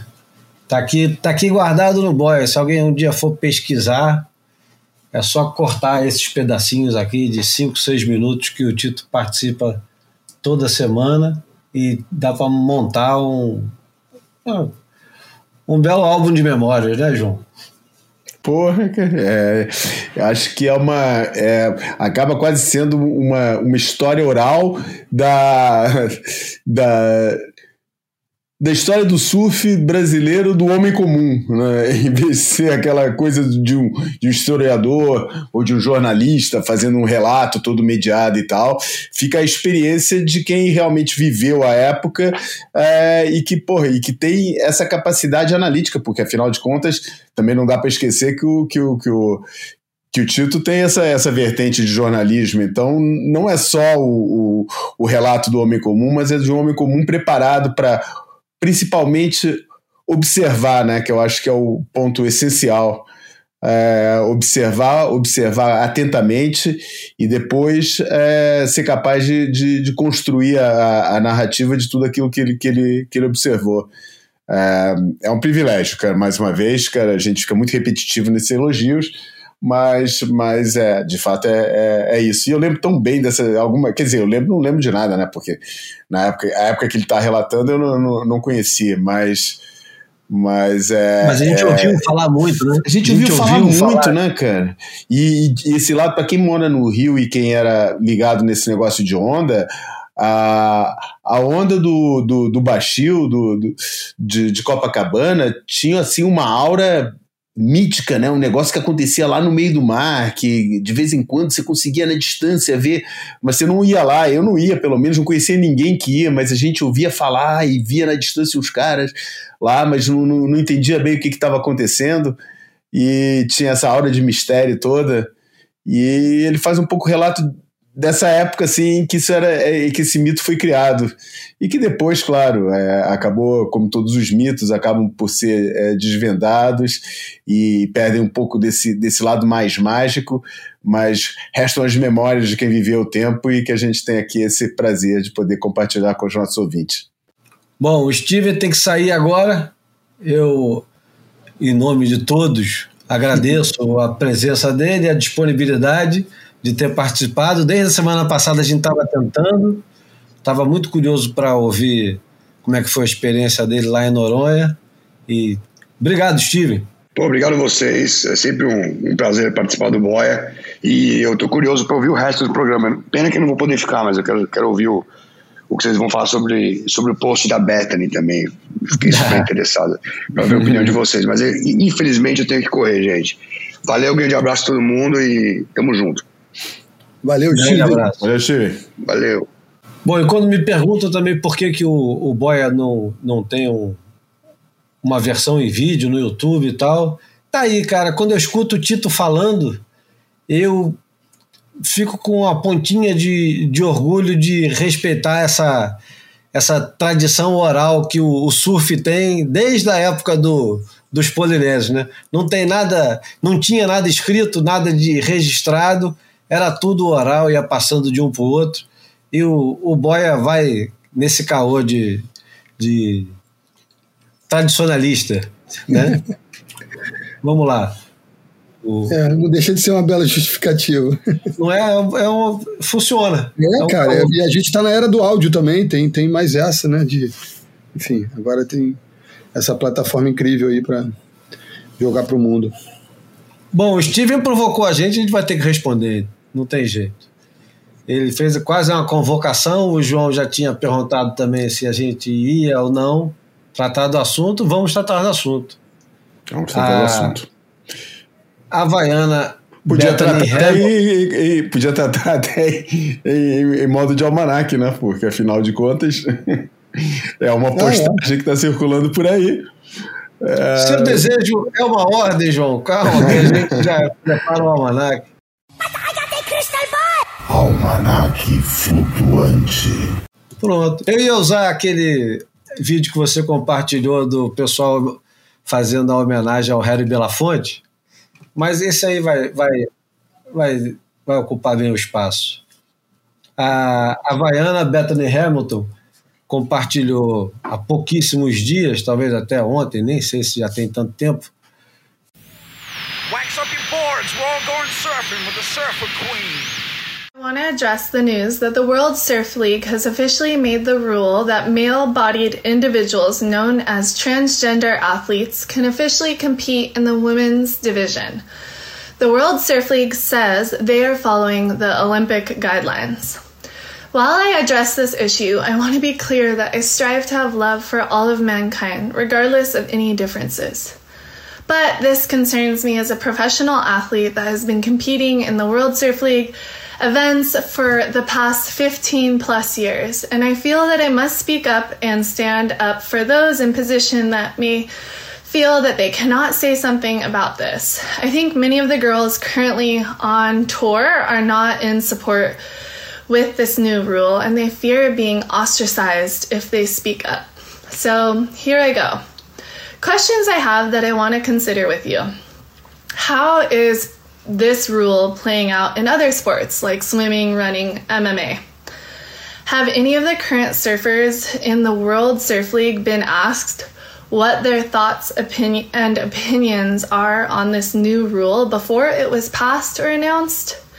Should there be a conversation with the 17 women and all of the men on tour prior to a rule change such as this? Is a hormone level an honest and accurate depiction that someone indeed is a male or female? Is it as simple as this? Surfer queen, my surfer queen, where'd you go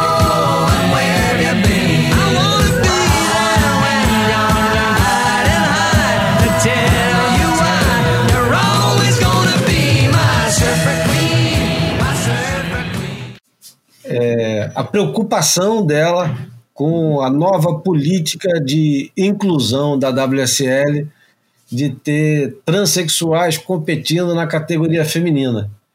Isso naturalmente jogou gasolina numa labareda minúscula que tinha é, sobre esse assunto, que só tinha sido abordado uma única vez, um campeonato regional na Austrália.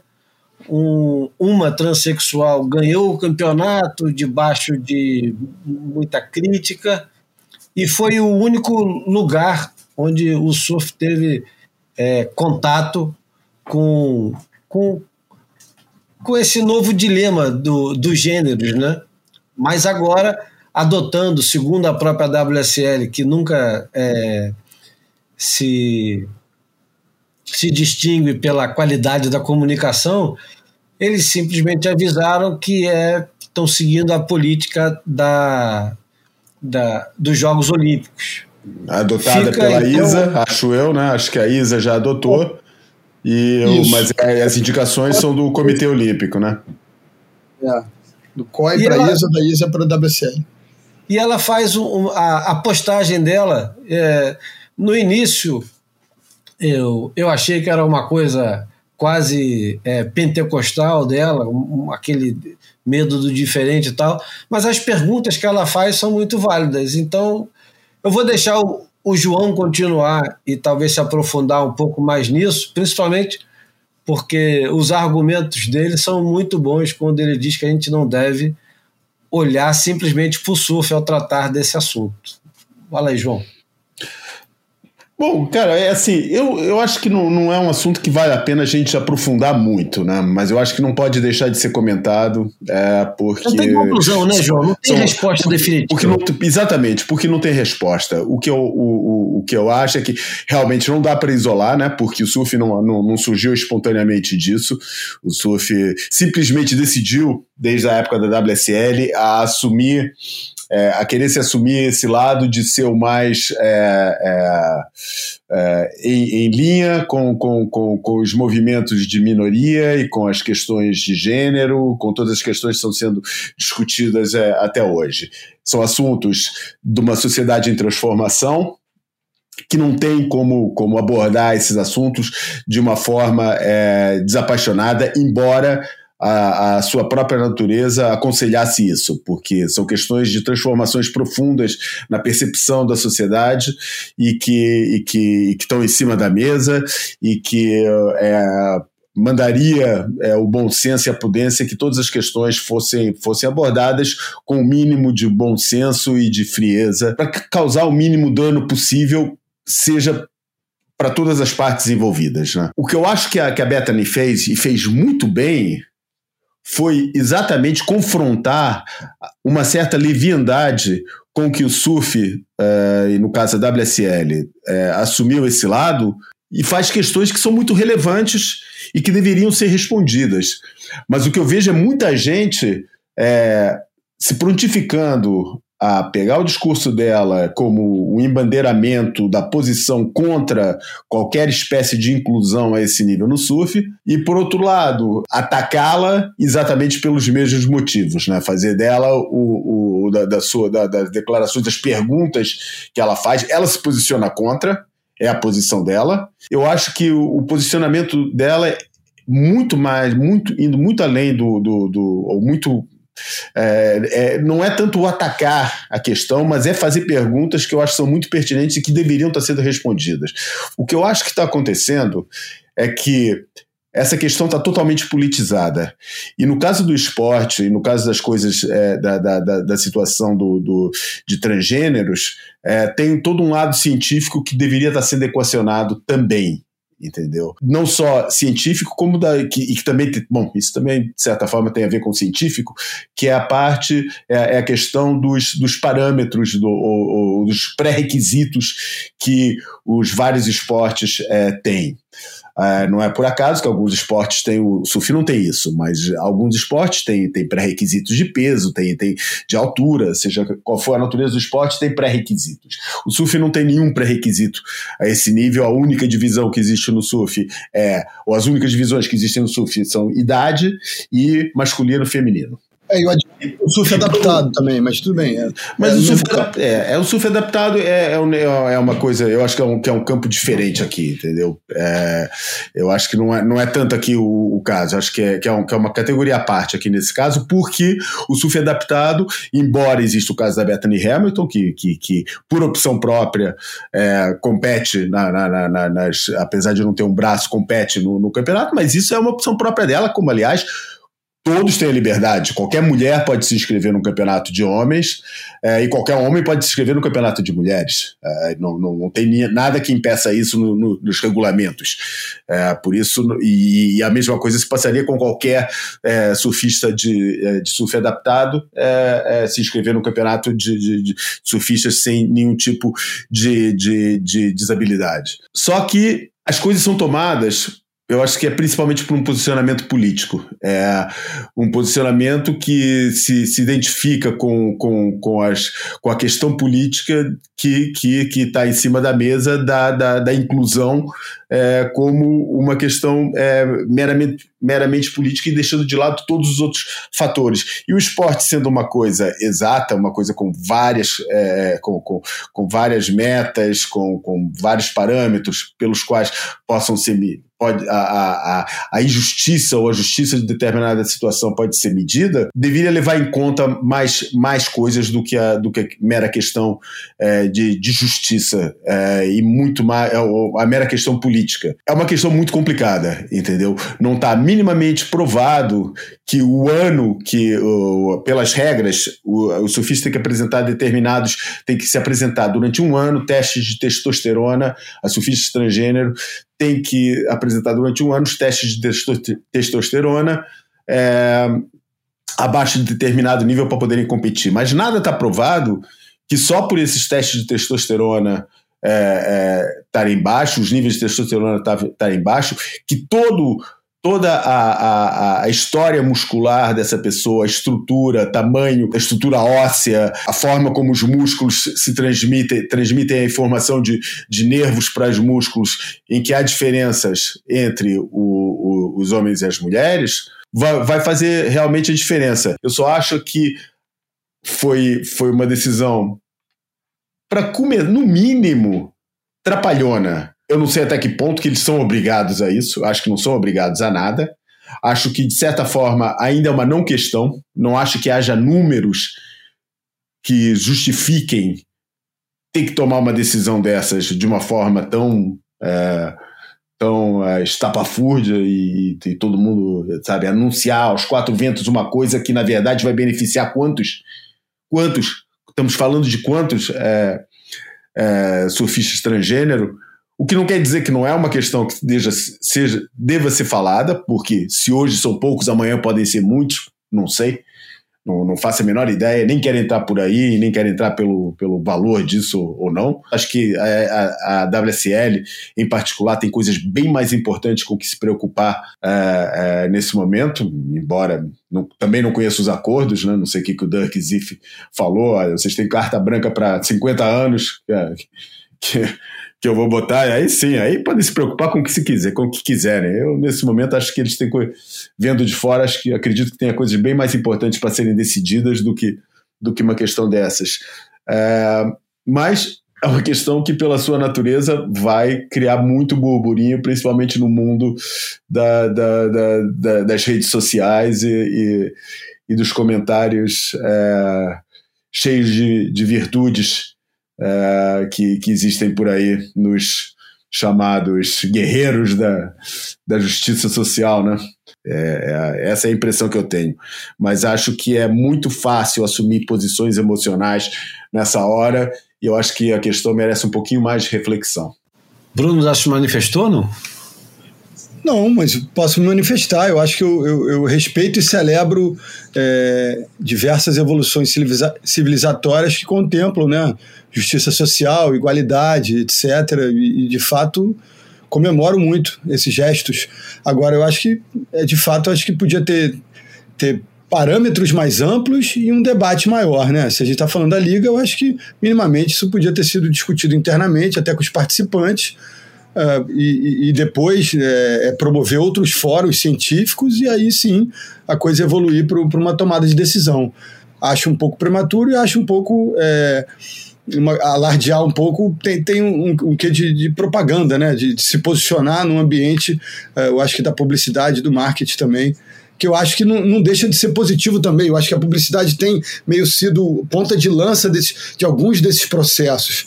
Mas eu acho que é, falta, eu acho que amadurecimento de questões científicas e falta um pouco de debate com todo mundo que está envolvido na situação. Então, basicamente é isso. É, e tem, tem muita coisa. É, tem, fala, fala, fala, Júlio, que você ainda não falou nada sobre o assunto, mas conta aí. Não, eu nem vou, nem vou é, me estender muito. É, é, o, é um mundo tão novo e tão cheio de, de, de armadilhas, né? Porque é muito fácil. O mais fácil de tudo, antes de você jogar pedra, é você aderir, né? É o, eu acho que é o, é o mais simples. Adere, bate palma e tá tudo certo. Que ah, é, é o normal. Não. Eu não acho mais eu fácil, acho. não. Eu acho mais fácil ser contra. E eu acho que a, que a evolução do, dos, dos. Eu acho que a evolução dos movimentos de extrema de, direita aí prova isso, cara. É muito mais fácil ser contra. Tem muito mais gente assustada com essas mudanças do que gente abraçando essas mudanças, cara.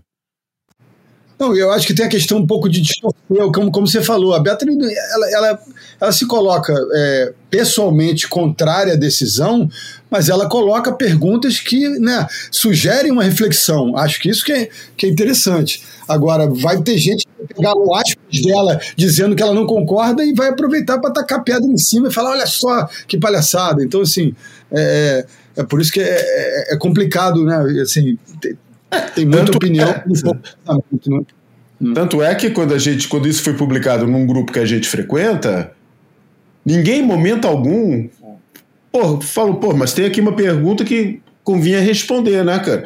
Não, a posição foi automaticamente, não, classificar ela de, de conservadora, de cristã, de não sei o quê. Porra, mas tudo bem, cara, mas as perguntas dela têm relevância ou não tem? Entendeu? Ou não é, é para fazer pergunta, temos que abraçar as coisas porque é a evolução da sociedade, quem, quem não é assim é careta. Porque essa é a questão, cara. Porque, sabe, se vai por aí, são os dois lados que, que, que o Júlio falou que é uma, o, a, a, posição mais fácil. Eu acho que as duas posições são as mais fáceis, Júlio. Sinceramente, eu acho que é muito é tão fácil você se botar do lado ultraconservador e contra isso, quanto é fácil se colocar do lado ultraliberal é, e, e, e falar, não, não, é isso mesmo, vamos lá. São as duas posições extremamente fáceis, porque nenhuma delas requer muita, muita reflexão é, se identificar com um certo posicionamento político e tentar ver o mundo em preto e branco, que é um dos grandes problemas que nós é. temos hoje em dia, cara. O caminho do meio é o mais difícil e talvez seja o, aquele que é, eu acho que, enfim, no final das contas, ia ser o, o, o, o mais justo, o mais coerente, né? depois de, de muito debate, análise e, e ciência envolvida. É, porque isso envolve um pouco mais do que o esporte, né?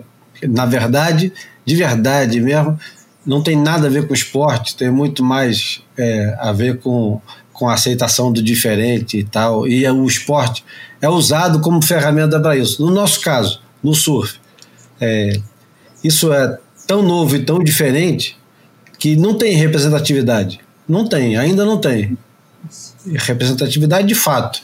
Não adianta dizer que, pô, um cara fez é, a opção de competir como transexual na categoria feminina e assim rompeu o negócio. Verdade, isso aí é fato, não tem como discutir isso. Mas a gente não tem um movimento no surf pedindo essa inclusão.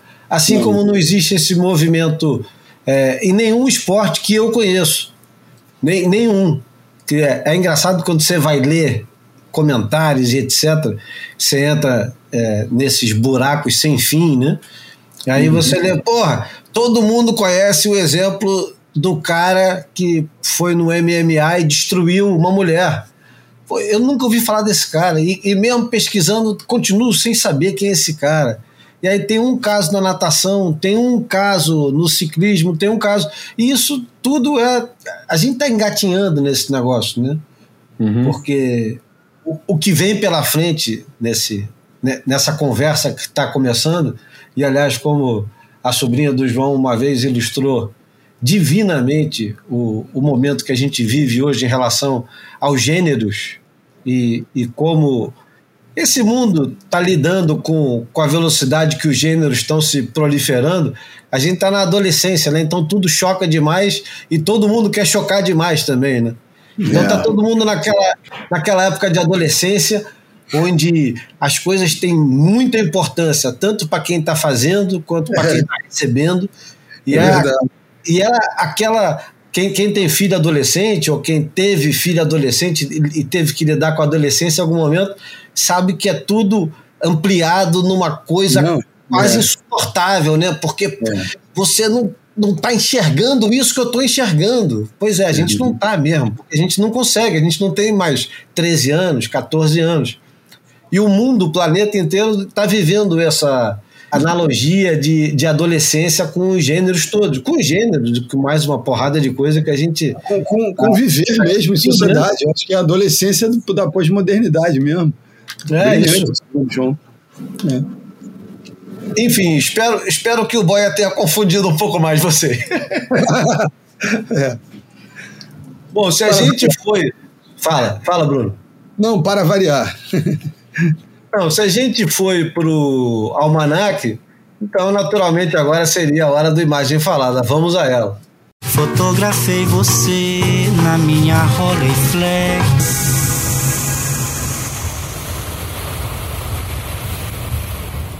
Não é Pat Smith, é o Pat Curren, pô. Não é Pat Smith, é Pat Curren. Aliás, o Pat Curren não tem uma imagem falada para chamar de seu, mas agora vai precisar Aliás, o João pautou muito bem o programa hoje com o Almanac e com a imagem falada. Vamos falar da, da fotografia. Quem foi que foi o Surfing Heritage, a fundação, né? Surfing foi. Heritage, que, que compartilhou uma imagem que o João vai descrever e depois a gente, é, a gente conversa. Então, beleza. Cara, então essa foto né, foi, eh, me apareceu na, na, na, na página de, de, Instagram ou Facebook, já não lembro, da, da, do, da Surfing Heritage Foundation, esse, esse grupo aí que porra, fica pesquisando tudo que é passado do surf, tem coisas incríveis que aparecem, e, e, e mostra a, a, a, galera toda aqui num, num, num barco, o Pat Curren com uma pinta de capitão. Eh, não é capitão, né? De, de pirata, mas um pirata bem Hellis, né, cara? Um pirata assim. Em Portugal eles chamam isso de Gaibel, né? Tem o um chapéu de Gaibel e tudo. E é uma, uma foto que, que foi tirada por, por um senhor chamado John Elwell. É, e a história que vinha acompanhando é, é o Pat Curran, que a gente vê de, de camisa azul é, e a turma de La Jolla, né, a turma dele de, de, de La Jolla. E o texto que vinha acompanhando falava: no final dos anos 50, o Pat Curran e a sua turma de La Jolla se estabeleceram no que viria a ser conhecido como Mid Hall, um apartamento de três quartos totalmente mobiliado no North Shore, que eles alugaram por 65 dólares por mês. É, ele chamou todo mundo para uma reunião e apresentou o seu plano. Dois dias depois, eles tinham destruído completamente o local, quebraram tudo no interior da coisa.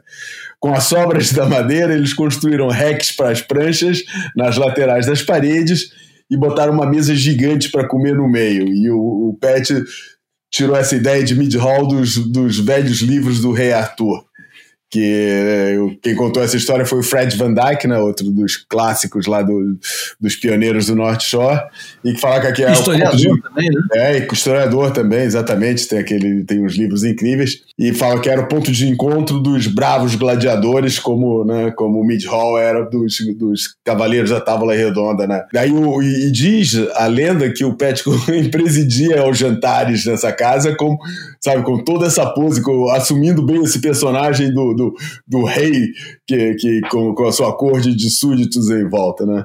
E quando aí ele conta a história, a história tá, tá meio mal contada, tá assim, meio sem, sem muita conexão, né? Ele fala que quando terminou uma dessas ocasiões, o Pet, o Pet falou: Eu acho que isso aqui vai servir, eu vou surfar.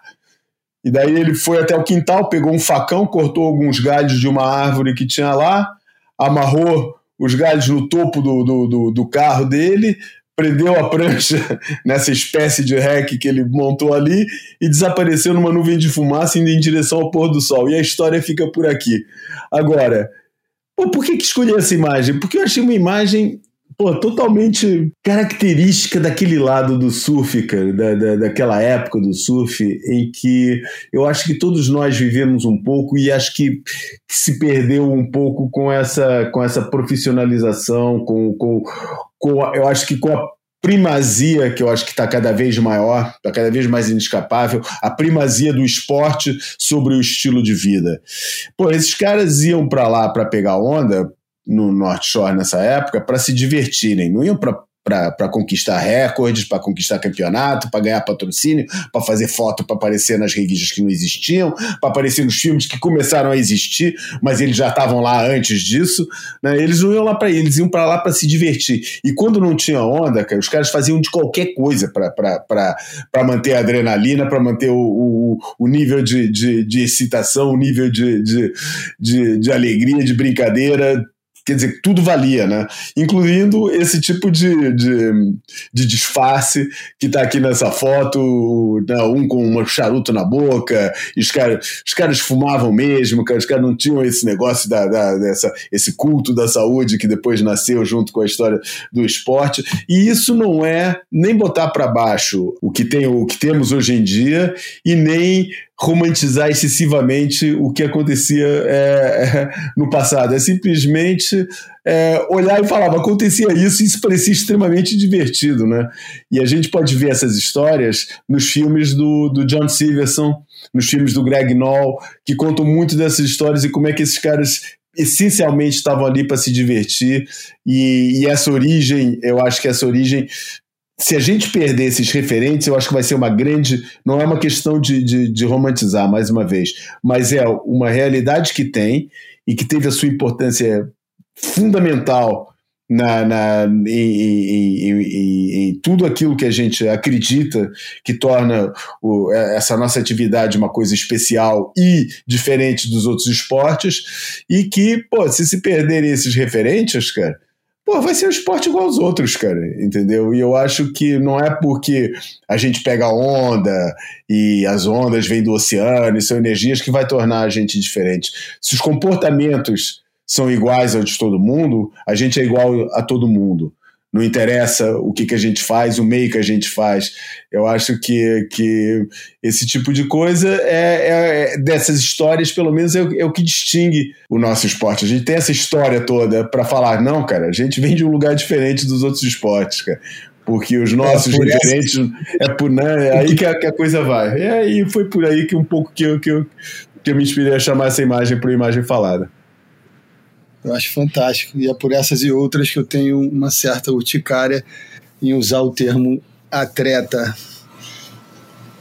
Bom, para complementar então toda essa história, é, o Matt Walsh no Sunday Joint dessa semana, leitura obrigatória para quem gosta e tem real curiosidade em saber aonde pisamos, não importa qual é a, a granulação da areia, o o John Elwell, que tirou essa fotografia, era o grande companheiro de fazer merda do Pat Curren da vida inteira. Grandes amigos. Na foto que ilustra o livro do Matt Walsh, A História do Surf, é uma foto fantástica, que aliás, que capa, né? É uma foto fantástica que é realmente uma capa de um livro. São dois surfistas distantes um do outro, numa areia branca, branca, branca, olhando uma onda vazia na praia, que hoje a gente sabe que é Yokohama, no Havaí, e os dois surfistas são ninguém menos que o John Elwell do lado direito e o Pat Curry do lado esquerdo. É, o John Elwell morreu no ano passado com 89 anos e o Pat Curry morreu esse ano.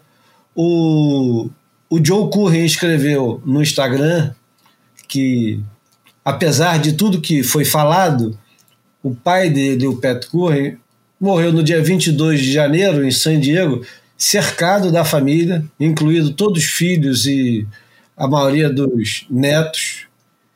E ninguém confirma, mas possivelmente assistindo o Ed e o Aimeia é, no, no webcast. Olha, Não, que parada maneira. É incrível, né? Que o, a ligação cósmica do cara é tão grande, apesar de eu ser um cara cético e não acreditar em nenhuma dessas porcarias. Tem o, o, alguma coisa nessa história aí que, que vai se ligando, desde o, da, da conversa dele morrer abandonado até a hora que de repente ele estava assistindo o, o webcast do, do Ed em Waimea, no maior Waimea mais fantástico de todos os tempos. É, é necessário acreditar nessa, nessas pequenas é, conspirações cósmicas, né?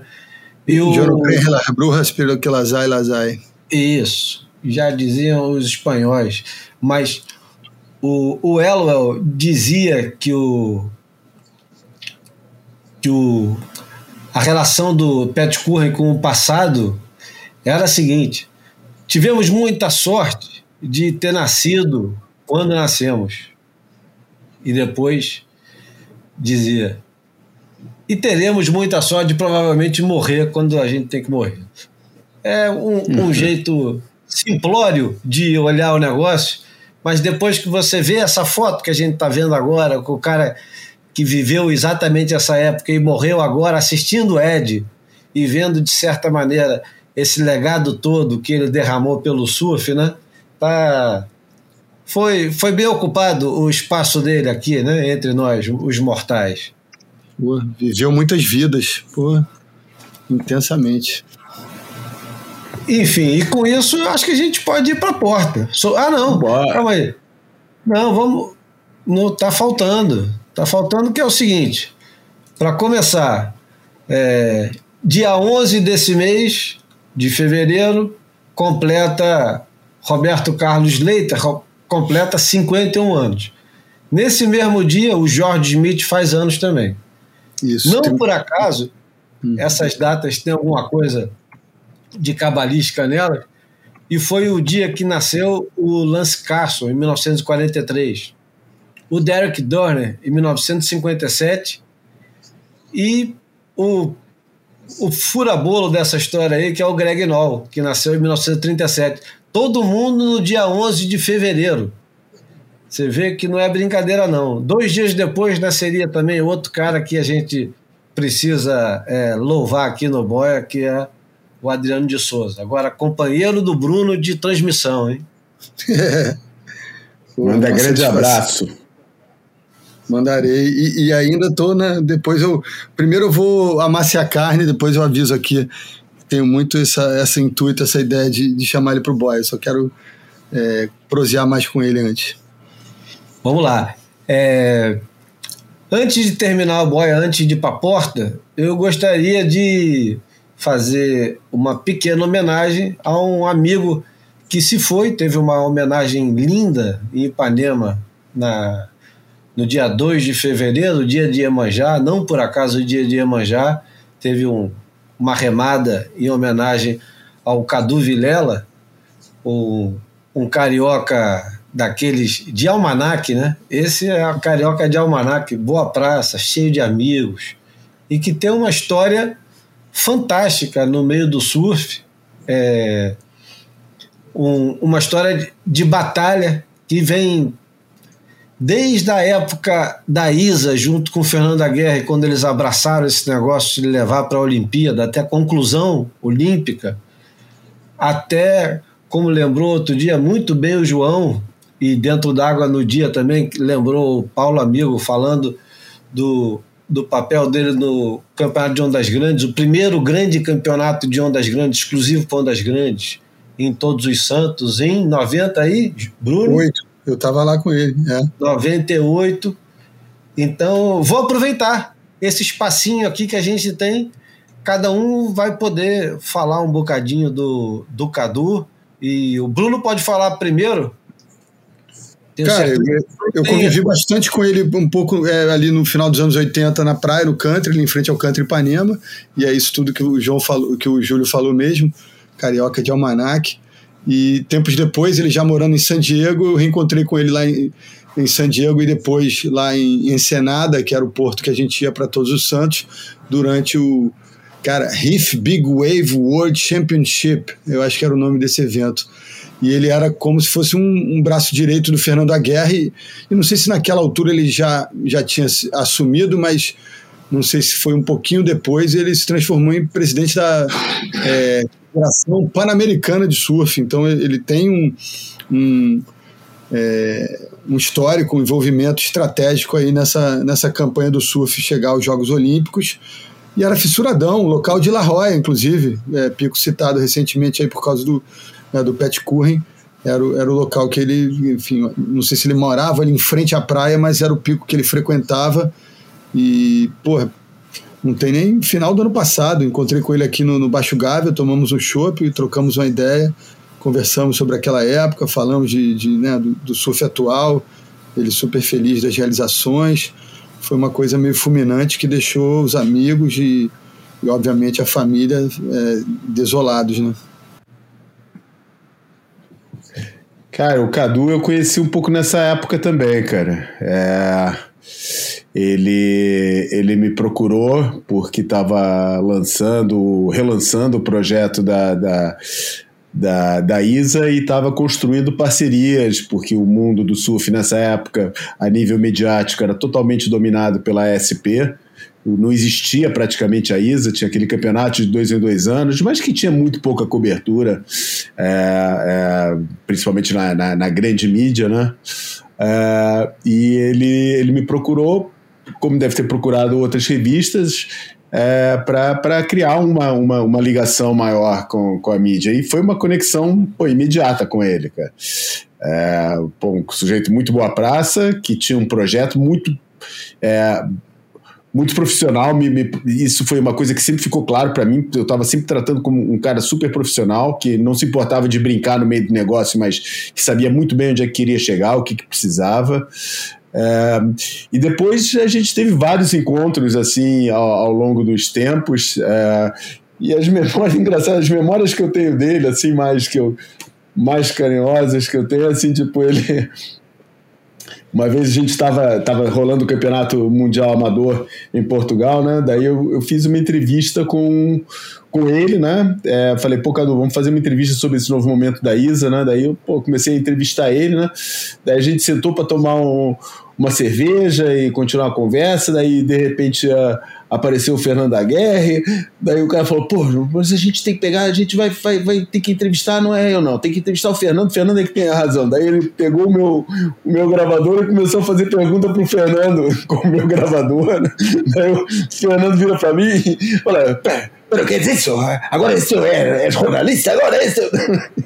e, e, era um jeito dele fazer as coisas assim, brincalhão, mas também sério, porque ele sabia que perguntas que ele que era importante que o, que o, que o Fernando respondesse, é, e que acabou resultando numa, numa, numa, boa entrevista conjunta com os dois e que a gente publicou na Surf Portugal e que começou assim.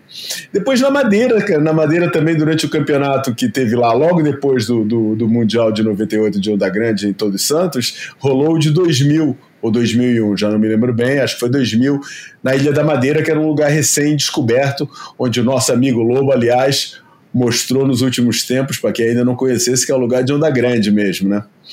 Para quem não soubesse ainda.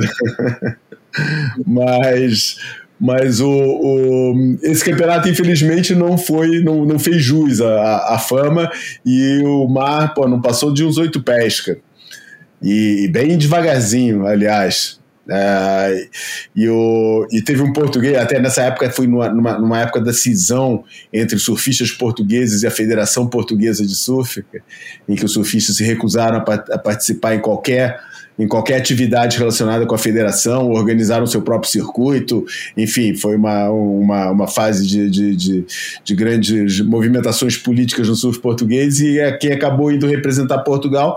Foram dois surfistas que são muito, muito respeitados, muito considerados, mas resolveram não se alinhar com, com o resto da turma é, achavam que todo mundo só estava falando interesse próprio e eles então foram defender o interesse próprio, que era defender Portugal e, e, e, e participar do campeonato. Né? E um deles que era um cara que nos anos 80 tinha cimentado uma, uma, uma certa imagem de Big Rider em Portugal, numa época em que o, os parâmetros eram outros, né?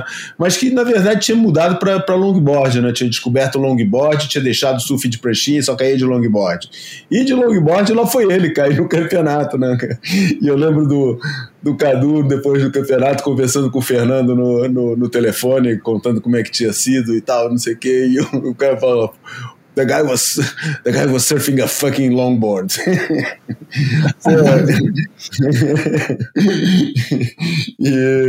enfim, foi, foi, foi engraçado, cara. Foi, foi, foi umas memórias boas que eu tenho dele e é um, pô, uma, uma, um personagem querido. Fiquei muito chocado com, com, a, com a morte dele, não entendi nada. Achei que fosse resultado de doença prolongada, que eu não soubesse, porque há muito tempo que eu não tinha contato. Ele também parou de trabalhar com o surf, né? E, e apesar de a gente ser amigo nas redes sociais, não, não, não interagia muito e tal.